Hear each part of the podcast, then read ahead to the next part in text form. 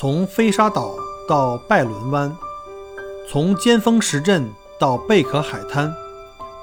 从巴罗沙谷到沉船海岸，请跟随麦克郭一起，让我带你走入精彩的澳大利亚。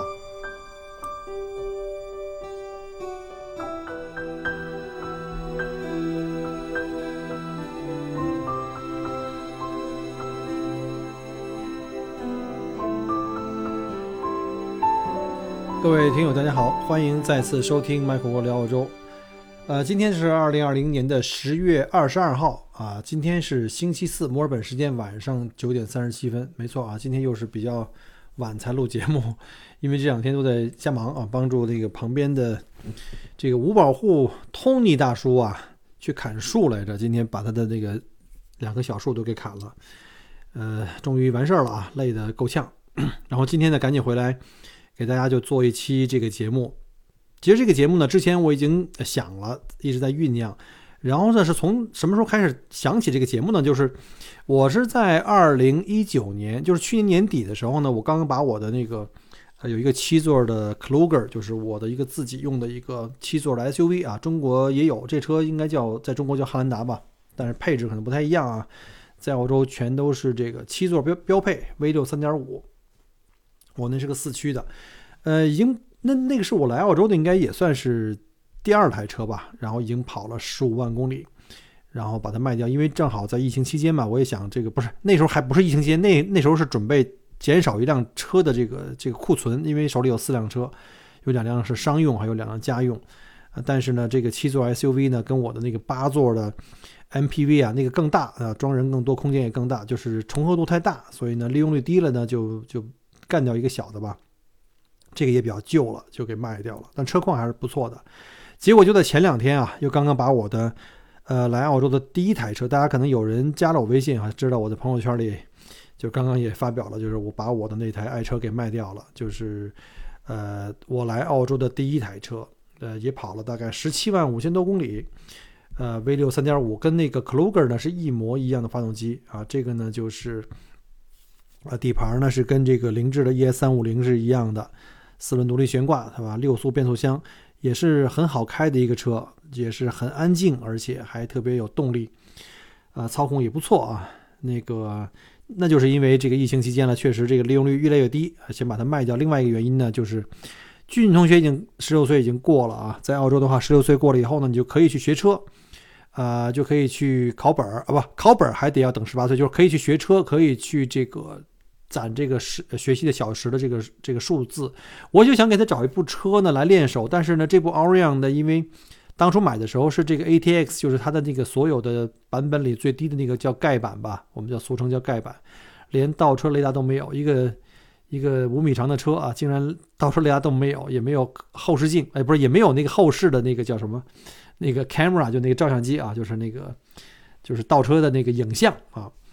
呃，我还是自己从网上买的，然后 DIY 的一个影像的这个摄像头，但是广角度不太好，所以我就想干脆把那个旧车也卖掉。来澳洲已经快十年了吧，九年头这个车也跟我跑了这么多公里，也可以换一个稍微新一点，然后呢，就各方面电子的这种安全辅助驾驶功能呢更全一点。这样的话，让那个小郭同志在开车的时候呢，就不会那么那么那么难，对吧？倒车的时候有雷达，还有这个可视的。呃，摄像机，然后呢，现在的新款的丰田，我看了一款那个佳美啊，我非常喜欢，就是最新款的佳美。这个 Camry 呢是号称是丰田的，这叫 TNGA 的 K 平台，就是跟以前的所有的这个旧款都不一样了。现在这个新宽平台上车也都有几台了哈，像什么新的凌志，啊，还有像什么这个新的这个 RAV4，就是 rav 四，还有像这个新的这个。这个呃混动车就是这个 Prius 啊，中文可能叫普利斯吧。然后呢，我看这车的外形啊，电子配置、安全配置也都不错。它有这个这个叫什么主动这个跟车系统啊，就是这个主动可以根据前车的速度这个这个减慢速度啊，或加速啊，或刹车啊。然后还有这个这个呃车道的这个控制。这咱们这节目好像有点跑到给丰田做广告了啊！那个长话短说，反正就是为了买一个更安全或开起来更容易点的车，让小郭容易学啊！别到时候出去天天给我刮车的话，我这保险费用也太贵了。所以呢，就把那个 Orion 挂在网上，结果两三个星期啊，现在被人已经给买走了，也是当然了，也是很便宜。这个车我自己保养的也很爱惜，嗯，也是非常不错的一部车。我估计再开个十年，跑个再跑个十万公里，就这车跑三四十万公里是跟玩的一样啊，这是丰田品质了。所以我下一部车估计十有八九又是一台二手车。这周六要约了一一两个去看车和去试驾哈。您在澳洲啊，其实买二手车这个是特别的平常普通啊。可能在中国，我们大部分消费者在买车的时候，通常情况下，如果经济条件还不错哈，都肯定是买新车。就是我不知道是心理洁癖，还是可能也是跟我们的国内的二手车市场可能这个成熟度可能还还不是像澳洲像海外这么成熟，可能二手车里的这些各种坑可能也比较多啊。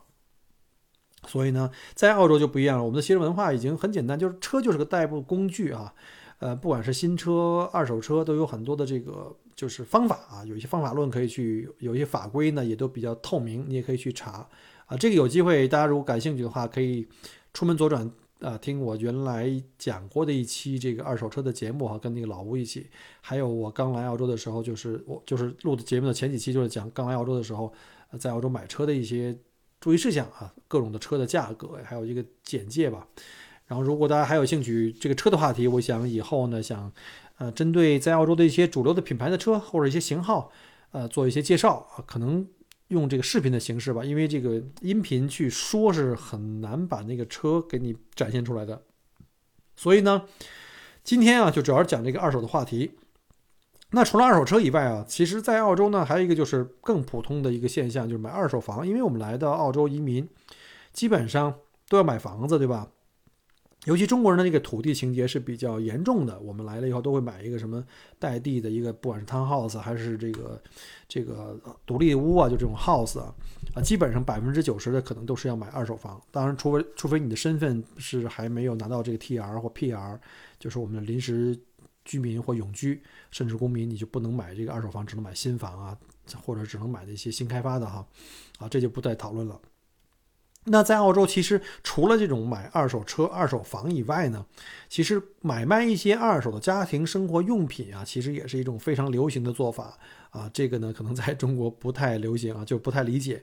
而且这边有很多的资源的网站可以去查啊，在这儿生活时间长的华人们，我们也都经常去用。比如说像这个，呃，最近我在卖车的时候，我卖我的二手车，我都是在网上卖。比如说，澳洲最大的一个网上卖车的一个网站叫 carsales.com.au，还有呢，就是我们去一个当地的一个，呃，就是。买卖的一个私人间买卖的一个论坛叫 Gumtree，也是一个网站，我们上去可以挂。另外呢，就是 Facebook 这几年也开始在搞这个社群的这种这种啊买买卖啊，就是 Facebook 上面也有很多。我当时我记得我刚放到这些平台的时候，最快给我反馈的竟然是 Facebook，可能有大概三分之二的这个问询都是从 Facebook 上来的。然后呢，可能三分之一不到是从这个 Car Sales 来的，Car Sales 最大的哈。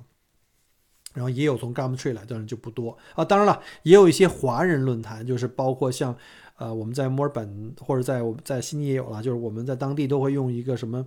什么，不管是叫 EE 啊还是新足迹这华人论坛，就是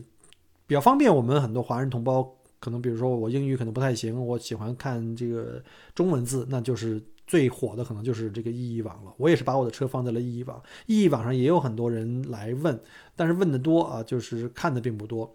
呃，最后还是卖给了从这个意义网上来，呃，就是华人的同胞，啊，嗯，把我的车给买了，看了两次车，最后就把车给买买走了。甚至还有一些人可能也通过这个朋友圈啊，我们在朋友圈里有人，比如说认识的朋友里或者群里面，就把自己在家里的不用的东西，比如说，哎，我要搬家了，我这个什么家具不要了，什么冰箱不要了，电视不要了，多少多少钱，就比买的时候要便宜很多。呃，再有一个就是留学生是最容易去在网上去卖的，尤其在这个意义网。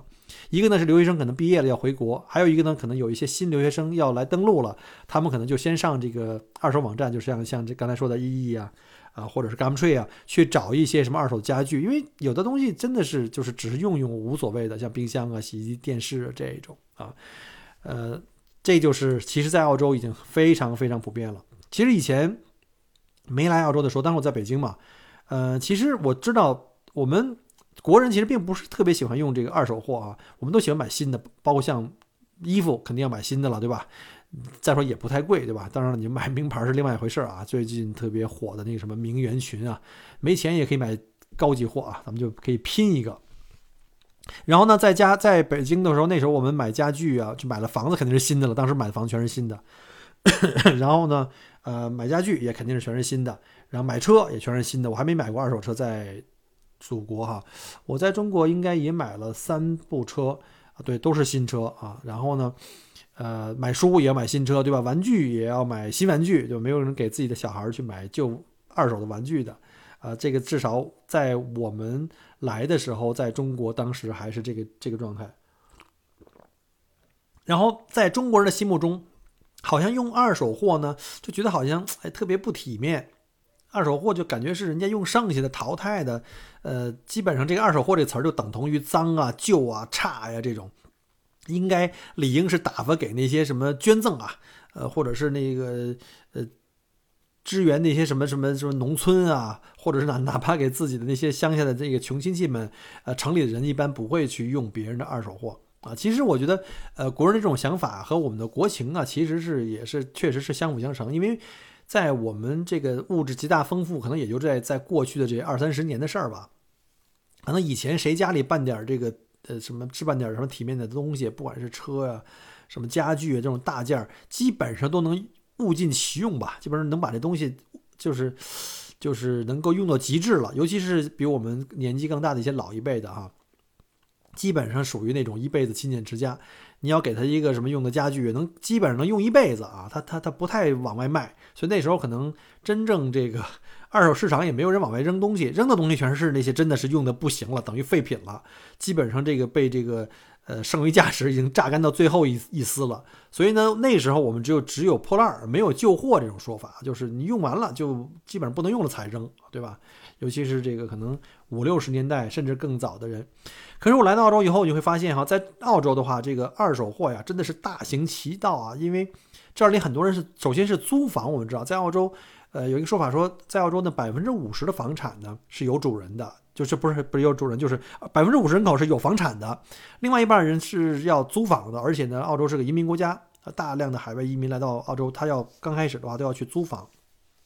然后这时候就面临一个问题了，因为有很多人可能在墨尔本待两年，待几几年哈，再再去其他城市，甚至是换个区，搬家是很频繁的。那你要是自己买个新家具的话，你转身就给卖掉是非常冤的，因为二手毕竟便宜嘛。所以呢，很多人来了以后呢，就开始找各种的线上线下的这种资源去进行二手货的这种这种甄选啊，这种交易量呢是非常热闹的，在澳洲，呃，大到从房子，刚才我讲过了，还有汽车，然后还有像家具，小到家电、书籍，还有玩具，真的有玩具啊，运动器械，什么跑步机呀，什么什么这个健身车呀，然后各种的这种生活用品啊。然后呢，几乎你基本上你能想到的，在这个旧货这个交易渠道上都有，但是有很多也不是说只有在网上卖，也有一些实体店啊。这一会儿这个一一会儿我们再给你讲。也许大家可能觉得啊，可能只有那些留学生，就是比较穷的留学生啊，一般要是富二代之类的啊，像是什么什么那个国民老公那种的话，也不可能用旧的，对吧？或者是一些经济上比较拮据的新移民才会图便宜买这二手货。呃，说实话，刚来的时候我也会这么想，所以呢，我刚来的时候都都买新的，除了那个车以外。但是呢，时间长了以后，你会发现啊，真正在本地的二手货的最主要的买家都是以当地的这个当地的常住民啊，他们是主力军。呃，就别说二手车、二手房了，还有什么二手床、二手书，对吧？二手电冰箱。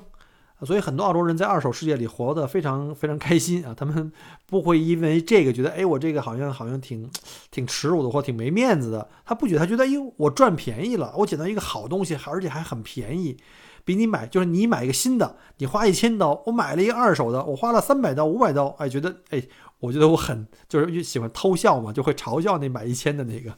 所以有这种情况，我也是在澳洲住了一段时间以后，才发现了这个二手货的魅力真的是特别大。啊，这个首先呢，这房子跟车子这种买大件的时候，这种二手的，它这种正常的就是太正常了，基本上百分之我不知道多少啊。汽车我不知道，房子基本上就是你基本上全都是二手，新房的那个量是非常非常低的，在整整体的这个房地产的这个交易量里面。然后呢，这个呃，刚才讲过这个二手房、二手二手车，呃，现在我就讲一讲这个真正的二手货啊，就是我真正接触到二手货呢，其实是因为我参加了，就是参观了我的一个，就是在澳洲的一个我们的北京老乡啊，现在他跟我也是住邻居，都住在这个 Roville，他我去了他们家，他呃当时买了好几套房，买了一些。呃，家具去装饰，但是他买的家具很多都是二手家具，就是在网上或者是在实体的那些二手店里去淘的，因为他买房子的时候会，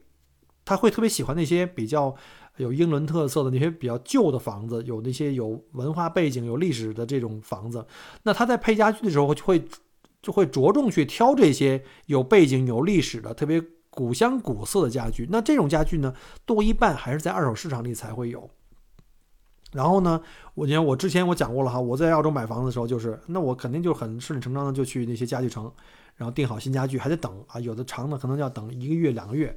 然后呢，就是虽然说是赶上圣诞节的时候有打折，但是我那时候算算，我买的最便宜的一套卧室柜，就是一个 queen size 的一个双人床吧，再加上两个床头柜和一个 tall boy，就是一个五斗橱啊，这是一个标准的一个卧室的一个，就是一个套装吧。呃，加一块儿的话，我记得是原价是一千多一点，然后打完折是八百，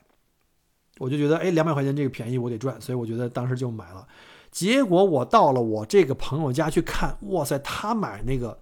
实木的啊，当然我买的也实木，他买的实木的是古香古色，特别漂亮，然后那个木头雕的也很漂亮，然后那个。那个木头的质量也特好，而且整个整个这个床的那个维护啊，就是那个样子，一看根本不像是旧的，你知道吗？非常非常好，就只是床啊，没有床垫。然后这东西我一看，我在市场上看过类似的，好像这么漂亮的，这么就是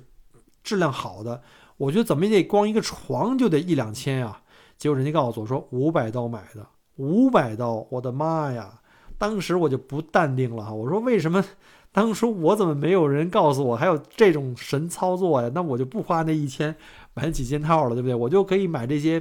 非常非常棒的、有品位的。结果那朋友就是说呀，他就是在 Gumtree 上买到的。他呢，当时是在 Gumtree 上在搜这个床，结果呢，看到一家人呢，因为要去搬家去别的州了，那家人可能是要搬去昆士兰了，我记得。然后他因因为在这边搬家，没有人去带家具走的，因为家具的运费可能比家具还贵。所以呢，就干脆把家具全部都在网上卖掉。所以他在网上搜自己想要的这个床，所以在网上搜来搜去的话呢，看到他们家家具了，呃，就看上这个床了。然后呢，他就开车去啊，那还弄个小 trailer，就是那个我们的那种小拖车，去他们家去去拿那个床。结果一去呢，才发现说这家人是因为是要搬家，才把这个家具全部都在网上挂了去卖，很多家具都要出手了，基本上不带走。那他呢就觉得就如获至宝啊，赶紧就把他们家那些所有的家具都过了一遍。结果呢，除了买那个床以外，又买了个实木大餐桌。哈，我们还在餐桌上吃过火锅，那大木餐桌太棒了。跟他那一比，我那一千多那餐桌那什么都不叫啊。他这还相当便宜，还有欧式的沙发，还有这种扶手椅，还有这个花园的秋千椅之类的，他贵的包堆全包圆了啊。看着他从那个网上几百块钱买的那个实木大桌子，真的比我那一千多的好的太多了，又大气又漂亮，质量也好，那全是实木的。关键是什么呀？他们的二手货吧，都保养的特别特别好，真的是，哎，让我羡慕的这个直流哈喇子。喝口水，接着说。可是当时因为我已经把这家具都买齐了，也不想再折腾了，对吧？你再当二手卖了，你不又亏了吗？所以我就 先凑合着住着了。Gumtree 啊，其实是呃澳洲的一个很热门的二手货的一个交易平台。我建议大家来的时候，就是来澳洲的话，都可以，不管是留学生还是移民啊，都可以先在网上先看看大概有哪些东西可以可以去选。这个网站其实就类似于国内的这个叫闲鱼，对吧？大家知道就是卖二手货的一个闲鱼，就是你各种的二手宝贝哈，只有你想不到的，没有你买不到的，而且还都特便宜。大件的虽然我不能。置换了哈，因为该置办都置办齐了。不过呢，我在 Gumtree 上买到过一些小东西，就是一些装饰的东西，比如像什么，呃，花园的那个铁艺的那个花园的椅子啊、桌子啊，还有一些小边柜呀。还有呢，当时给我的那个出租屋，我有房子给出租了，前面的房子，呃，我当时要搬走的时候，发现我那洗碗机不太好用了，因为你要把房子租给别人，那个东西不好用的话，他天天给你打电话，很烦。我就说我就买一个洗碗机得了，洗碗机这东西也很便宜嘛。结果呢，我就随手就上了 Gumtree 一看，哇，也是有一家要搬家哈。结果那洗碗机呃还很新呢，就可能还不到半价就买了啊，特别便宜，可能三分之一的价格，我赶紧开车去就给捞走了。然后在墨尔本呢，我周围还有另外一些朋友，也是后来认识的，就是这个属于这种败家娘们儿吧。他们特别喜欢去淘那个各种的二手古董啊。大家可能在闲鱼上或其他网站上也看过这种，呃，包括像什么英国古瓷啊、古币啊，还有各种的一些什么旧唱片呀，什么各种的东西，特别特别多。然后这种东西一般都是有在现场去定价去销售的，也有在这个现场去拍卖的，还有就是从网上去买。就我刚才讲过，像 Facebook、Gumtree 这种都可以搞到一些让你眼前一亮、垂涎三尺的这个漂亮玩意儿，甚至一些呃这个特别古典、有历史感的那些首饰啊，都都是真东西。而且我觉得淘换个二手古董这事儿吧，我觉得还是有点意思的。而且那几位朋友，我一看就是那个已经重度成瘾了，已经。呃，基本上每周都要相约着去这个逛各个这种古董或者二手货的这些摊儿。反正这几位就是天天就是去，而我呢，就基本上给他们当司机啊。反正在家没事儿的时候，那就带着他们就到处逛。他们就因为我太太跟他们一块混嘛，好像我感觉这个中国人啊，对这个欧式古典风格的家具啊或者这些器具啊，有一种天然的这种喜好或者崇拜之情吧。呃。估计是里面啊，隐隐的这个散发着这种贵族的气质哈，啊，让人感觉到莫名的高贵啊，绝非是这个凡夫走卒啊，下里巴人可以拥有的。所以呢，澳大利亚的我们知道，澳大利亚最早的从这个十八世纪都是英国移民来到这个澳澳洲的，然后呢，在这个二战前后呢，又有很多什么像意大利人啊、希腊人、德国人啊这些欧洲的移民呃来到澳澳大利亚，所以在早期这个墨尔本的这个最具有号称是。澳洲最像英国的伦敦的这么一个城市吧，是它是最具英伦气息的一个城市，所以很多当时从这个十八十九世纪从欧洲海运过来这些二手的欧式的古典家具啊，或者是各种的器具，在市场上真的是一抓一大把，而且还真的不贵。家里上摆上几件特别漂亮的二手古董家具啊，也特别提气啊。当然，前提是你的房子的这个风格、装修的风格，这房子的这个风格一和颜色必须得是配套的。啊，尤其像我那个朋友家哈，我那朋友在这边买了好几套房，在做这个民宿，他把那个房间啊拿这些家具一搭配，特别提气啊，特别提气，绝对属于那种低调、奢华、有内涵的那种气质，绝对不是从你知道从国内一个家具城，我们也见过啊，那种仿欧式的做的那种金碧辉煌的那种。这种类似东施效颦的那种，简直是恶俗啊！那种欧式呢，还不是纯欧式，他搞的那种特别不伦不类。所以我建议啊，这些喜欢欧风的这朋友们啊，如果来到澳洲，一定去逛一下那些二手商店啊、二手的那些那些网站啊，或者那些啊周末集市。你要是喜欢这种小东西哈，那我跟你说，那简直你感觉到你是自己是一只老鼠掉进了大米缸里面去的感觉。呃，我老婆当时带着我去看各种的那种什么各种丝绒的那种扶手椅啊，还有精致的那种旧式的皮沙发呀、酒柜啊、边桌啊，左一件右一件。然后那几个那个贝家娘们儿天天的就是左一件右一件往家淘，还有各种的呃油画啊，很多那个油画呢也是，当然不是什么名家的，可能名家的可能也很贵，呃，但也不是说你一定买不着啊。一会儿我给你讲一个一个例子，特别好玩，那就是属于是撞上大运了。然后你要是买了这种家具，对吧？买买这种旧式家具的话，你肯定还得买一些风格相近的一些装饰，比如像复古的台灯啊，像银质的什么烛台呀、酒杯呀，什么还有像什么水晶杯呀，对吧？还有一些华丽的花瓶啊，各种欧式的这种风格的这种油画啊，那肯定得配齐了吧？然后装饰完了还得配上什么一些餐具，对吧？什么墨尔本名媛绅士们啊，来家里一起做个哎，坐一坐聊聊天来个下午茶，那显得多 对吧？高雅，多贵气啊！于是乎啊，现在这个基本上我看到这个，尤其在墨尔本市场也是哈，在国内可能也是这个英式古瓷那些茶具，还有水晶的酒具，还有这些银质的餐具，刀叉呀、勺子啊，然后呢都特别特别的抢手，现在价钱也是呃开始翻番了，而且这些小物件的花样特别多。这个就是各种造型，简直你看的眼花缭乱的。刚才有人说了，可能就是说你怎么这么门清啊？其实我不懂啊，我对这真的不懂。就是因为常年啊给这陆老师和他们这些淘宝的姐妹们当这个呃当这个免费的 Uber 司机，主要是去拎包，还得往车里装，往回扛。所以呢，跟他们一起逛的时候，就慢慢就被熏陶出来了。整整个这个墨尔本东南边啊，有大概。我都没数过有多少个古董市场啊，有的是每天开的，有的是一周开一次的。这帮人没事就去淘，然后我也爱开车，就没事就带着他们去到处跑。然后有的时候他们还参加各种网上拍卖，Facebook 上呢，呃，或者是在这个有一个在这边叫 Arbis Auction 也是去拍卖。然后拍卖完了以后，人家是在网上拍卖，都不用去看的啊。结果就通知小郭去取吧，我就开车去啊，就被抓了壮丁，上门去取货，就成了他们的这个叫淘宝男仆了啊。我们家这个陆老师倒还行啊，比较理性啊，没有玩命的那个往家里这个买这些乱七八糟的东西。呃，而且有我这男仆天天在身边跟着呢，我也能帮助他老人家保持这个理性和克制。而且再主要的一个就是我们家这装修风格呀，属于这个比较简约现代风，就是属于这个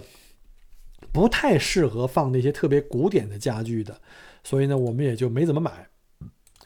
这陆老师呢，偶尔就买一些什么英国的古瓷啊、小茶杯啊、小摆件儿啊。什么瓷娃娃呀，什么饮酒具啊，水晶杯啊，对吧？反正这一听起来也不少了。关键是他这，对吧？这茶具不是一套就完事儿了呀，今儿一套又一套，这个色儿来一套，那个色儿来一套，对吧？Royal Hour 来一套，老玫瑰来一套，哎，这这这也是挺多的。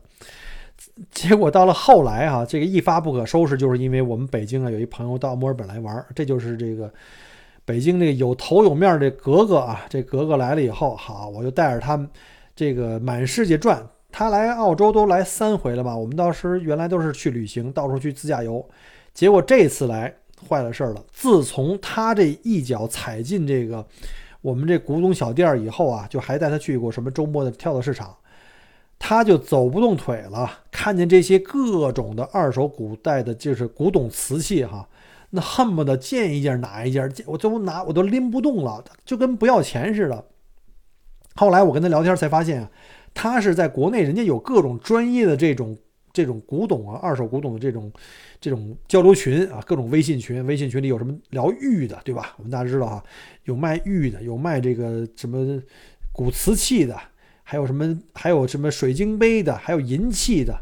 所以这个现在这帮我们叫什么名媛群？这段时间有一个特别火的词叫名媛群啊，这帮名媛群们开始疯狂的收集啊。爱上了这种各种英国古瓷，还有这什么水晶杯呀，这个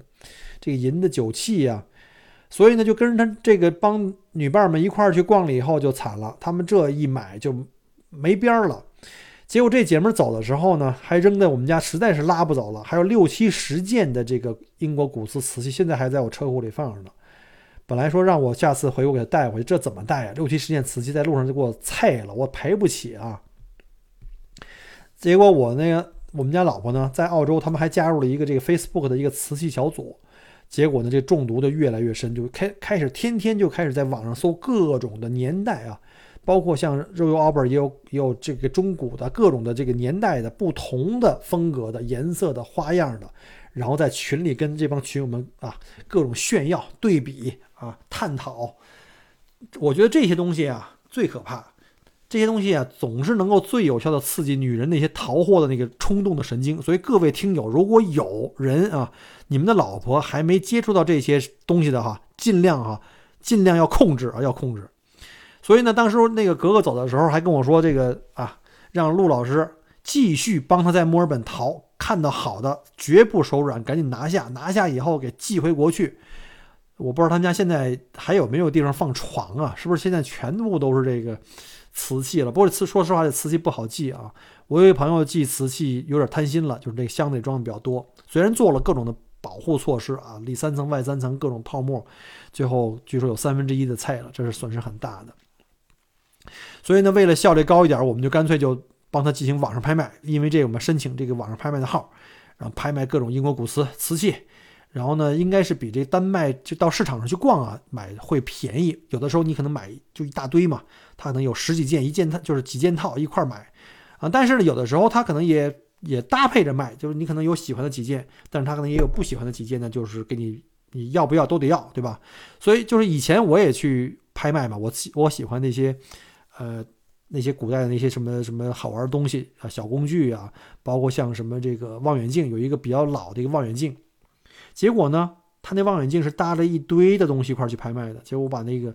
一堆各不相干的小物件都收回来，然后呢，又又给在网上可以卖掉或者送人了。啊。但是你算一算的话，如果你为了那个那个望远镜，你拍卖这个总价钱值得要那东西的话，那我觉得就就可以了啊。但是要是赶上我像我朋友这样的，觉得什么东西都便宜，因为澳洲的东西拿回去，据说到中国就可以直接翻几倍了。所以呢，这个这个后来我觉得这个事儿，我觉得哎呀太累了。你瓷器这风险也太大了，对吧？现在好像是，呃，不让寄了吧？这种东西是不可以寄了。呃，那段时间是陆老师每天负责网上拍，我就去现场取，取完以后就搞得跟去那个 批发市场去上货似的啊。不过这个他还行，他还能都挑的都不错，都比较像样，呃，也算是没浪费钱。自从来澳洲以后呢，我们慢慢的也就开始适应了这种淘二手货的这种乐趣啊。呃，你周围邻居经常会搞一些什么叫我们叫 garage sale，garage sale 就是 garage 就是我们的车库嘛。就比如说我要搬家，或者是呃我要卖卖房子之前，我一般都会把家里的大件家具都能卖都卖了。但一些小件的东西啊，我可能呃没办法，就是不好卖，一件一件在网上卖太小了，人不愿意跑这么远。那我干脆就会把它们摆在我的车库里面，比如找一天。啊，把它摆在车库里面，每一件上面贴个小价钱，这个十块，那个五块。然后呢，再提前一两周呢，就在家自己家门口这几条主要街道里面呢，贴几个，就是在大大树上贴个条，就告诉你我这周末要搞这个 garage sale，就是把自己家里的不用的二手货拿出来卖。其实主要就是看你周围的这帮邻居们谁需要，可以过来看，有卖各种的电器啊，或者是花园的工具啊，啊，当然了，也有一些不一定就就是说我。就是一定要搬家，可能我就是，比如说我长时间在这住，可能住久了以后，我就会买一些新东西，那家里装不下的东西可能也没用了，我就可能考虑这种方式去给卖。甚至还有一些人特认真啊，他们就把这个呃自己卖的这个清单呢，就印成那个呃传单，然后呢给周围这帮邻居的信箱里投送啊。可能这种的话就是搬家的机会比较大，他可能希望尽可能快的全部都卖卖掉。所以呢，那时候周末没事干，我们就遛着狗。然后呢，看看周围有没有什么那个搞这个呃车库销售的，去看看。我记得我在这儿还买过一些东西，呃，当时也不是为了买而去看啊，就是闲着没事去那儿逛。呃，结果去了以后发现，哎，这家在卖这个一些什么二手书，我们家孩子可以看的，哎，看着特便宜，反正就是象征性给点钱就拿走了。然后呢，还有一个健身自行车，当时我想，哎，该减肥了，我就买一个，我就把那给买回去了。然后还有一对儿那个电脑音箱，哎，也特便宜哈，现在我还用着呢，特别好，是罗技的。然后呢，还有像什么那个玻璃的国际象棋，我记着当时那个棋子也雕得特别漂亮，也是特别便宜。反正经过这些以后，我觉得都是一个特别好的体验。呃，除了以上这些，在澳洲的这个，你会看到这个呃，在澳洲的一些主要商业街，会看到一种叫做 Opportunity Shop 啊，我们简称叫 Op Shop，就是所谓的这个二手店。呃，当时啊，刚来澳洲的时候，这个陆老师的语言课老师就给推荐说，你可以经常去那儿看看，那有很多又便宜啊又有用的一些生活用品。这个 op shop 呢，基本上都是呃挂靠在这个慈善机构下的一些二手店啊，而这些里面的这些物品啊，绝大多数呢是属于这个普通民众捐赠的啊，而这里的工作人员有很多人啊，都是义工啊，不全是，但是有很多人是义工，比如说像像教会的呀，像这个救世军啊什么之类的。一般呢，就是民众呢会把自己家里不用的东西，他也当然也可以选择卖掉，但他可能会我更想去捐给这个呃教会，或者是捐给这个呃这些机构。然后呢，像这 op shop 这个机构，他就会把这些衣服，当然这些衣服必须是就是不是说烂衣服哈，必须还是很好的衣服，你还要洗干净，然后熨整齐，叠好，打好包装，然后送到那个门口。然后呢，他们就会把这个衣服呢送到这个 op shop 去卖，然后卖之后的所有的收入都会。进入到相应的这些教会呀，或者是慈善机构，啊，然后这些钱呢也都会用来捐助给那些在社区里的居民，比如说一些比较困难的一些，就是比如没有工作呀，或者是有残疾呀，或者是怎么怎么样吧，反正需要这个这个救助的。而商店的这些员工也都是住在附近的一些社区的民众来免费来就是做义工的。你会看到这里有很多都是那些呃退休的老老爷爷老奶奶在前台这给你收银啊。然后呢，给你介绍这些商品啊，这种商店啊，基本上规模不是很大哈。呃，有的呢也有一些家具卖，但是主要的我看到最多的一些都是还是衣服啊、啊饰品啊，还有一些厨具啊或者一些工具在卖。有的那种特别大的那种二手店，真的就像一个大的商超一样，非常非常大。呃，原来在我店里打工的有好多留学生啊，就好多这些不管中国的还是外国留学生，他们会经常去这个 Op Shop 去买这个生活用品，觉得特别实惠，很多东西都是真的就两三块钱，特别便宜，而且质量一点都不错啊。我看比那个两元店还都更好一点，呃，甚至呢有的可能连包装都没拆啊，你没听错啊，不是捐到 UP Shop 的东西是都是旧货，有很多就是可能，比如我家里买的东西，最后我可能忘了穿了，呃，后来尺寸不合适了。啊，或者是我不喜欢了，就直接给送到那儿去，就给捐了。我曾经在那儿买过一套 特别好的一个水晶杯，全新的啊，没开过包装，因为那个包装口有那个塑料的胶封，你你那个撕掉以后就不能再粘上了。呃，才十二块钱，我估计可能正版的话，就是就正常的话，应该大概四五十五六十吧。结果呢，打开看，里面还有那个，就是里面那什么说明书啊，就是那种小的册子啊，什么东西的，还有那个贴的标签都是新新的。就是我估计像这种东西，一般都是可能别人，呃，生日会啊，或者是圣诞节收的那个礼物，而这些礼物又特别多，我自己家里放不下，或者有重的了。那有很多人就干脆我就直接捐了，捐给那 Op Shop 了。你觉得这是不是挺逗的？你有经常有机会看到一些新东西在里面，所以如果你要有时间，我建议大家可以去那个 Op Shop 去看，那里还有很多二手书、二手的衣服啊、箱包啊、什么鞋帽啊，对，真的是有鞋跟帽子这种东东西啊，还有床上用品，觉得不可思议吧？但是我告诉你，看的东西都是非常干净整洁，都是洗好了、熨好了才会摆出来去卖的，不合格的话，他们早就给淘汰掉了。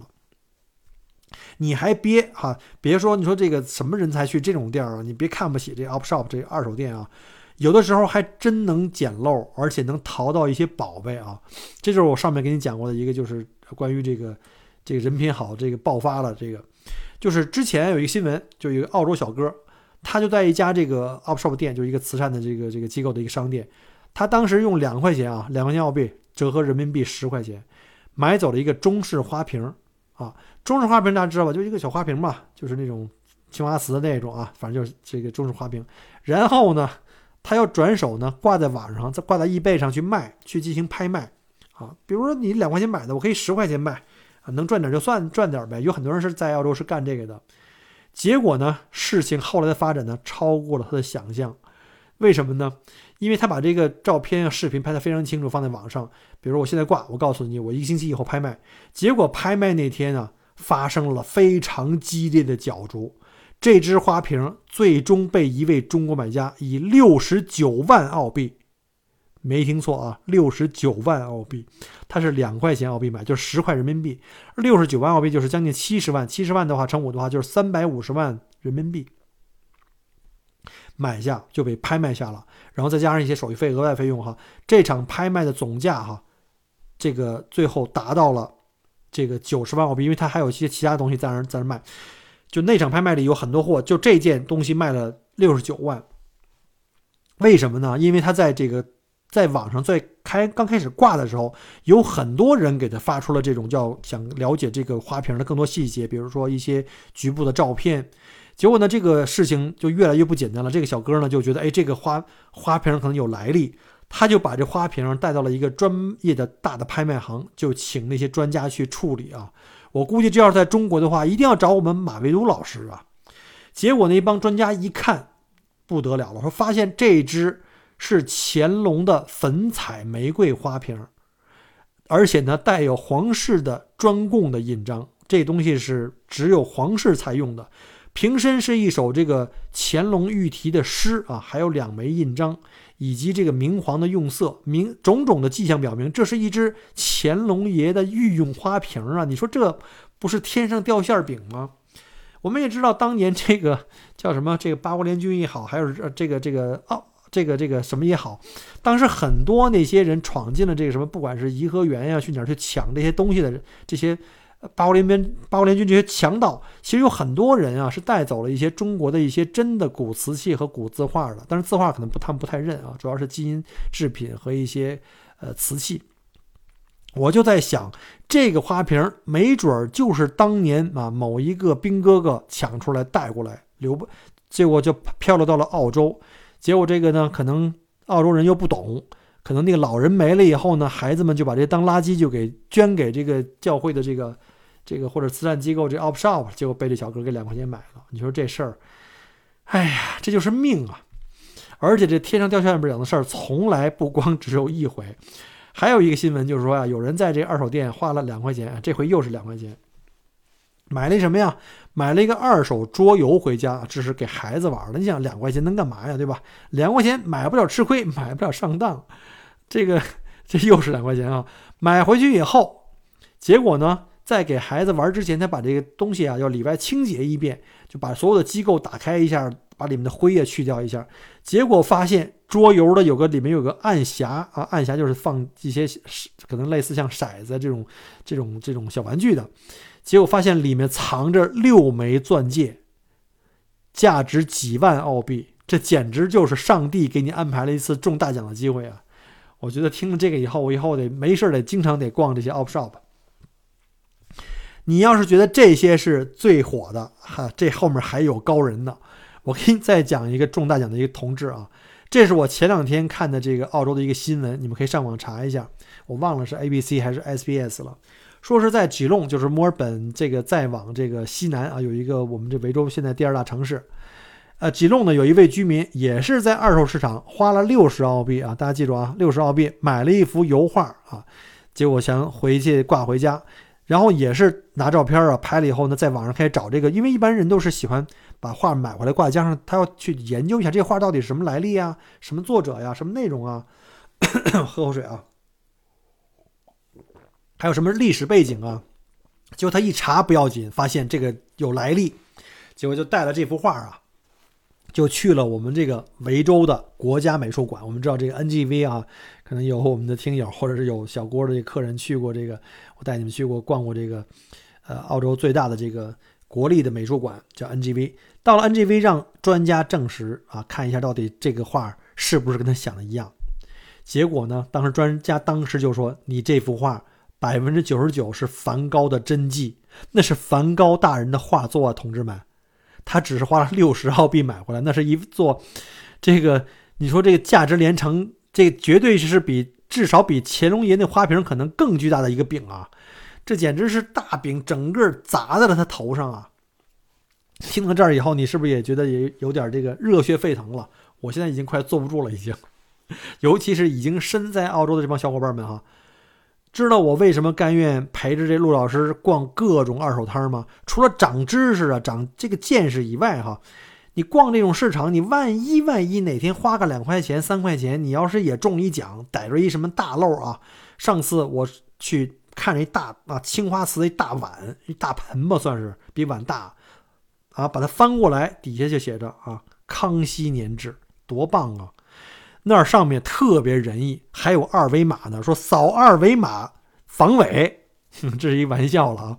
这里的坑也有啊，我之前看见过那儿有卖青花瓷的，我一看就是假货。还有什么这个叫宣德炉啊，大家不要太认真。但是啊，但是机会还是有的，我们理想也要有的，万一实现了呢？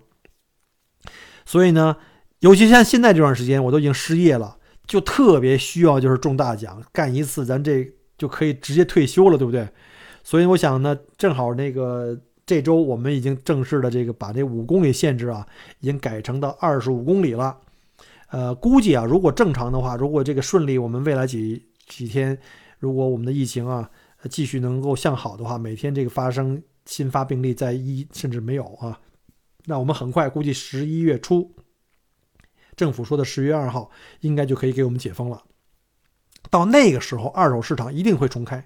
我还是要逛起来啊！墨尔本的小伙伴们，我们可以约起来。好了，因为时间关系啊，今天就先聊到这儿吧。那还是老规矩啊，如果喜欢我的节目呢，麻烦您在节目后面可以点赞、留言和转发。我的微信视频号大家可以搜索一下，在视频号里面搜索一下 Michael 郭在澳洲，因为所有的视频节目现在我的名字都叫 Michael 郭在澳洲。呃，如果是想看长视频啊，关于澳洲生活的呢，呃，海外的听友们可以去看一下油管。那在国内的听友呢，可以试一下西瓜或者是头条啊，这是同一家公司。呃，那感谢各位啊，我们下期再见，拜拜。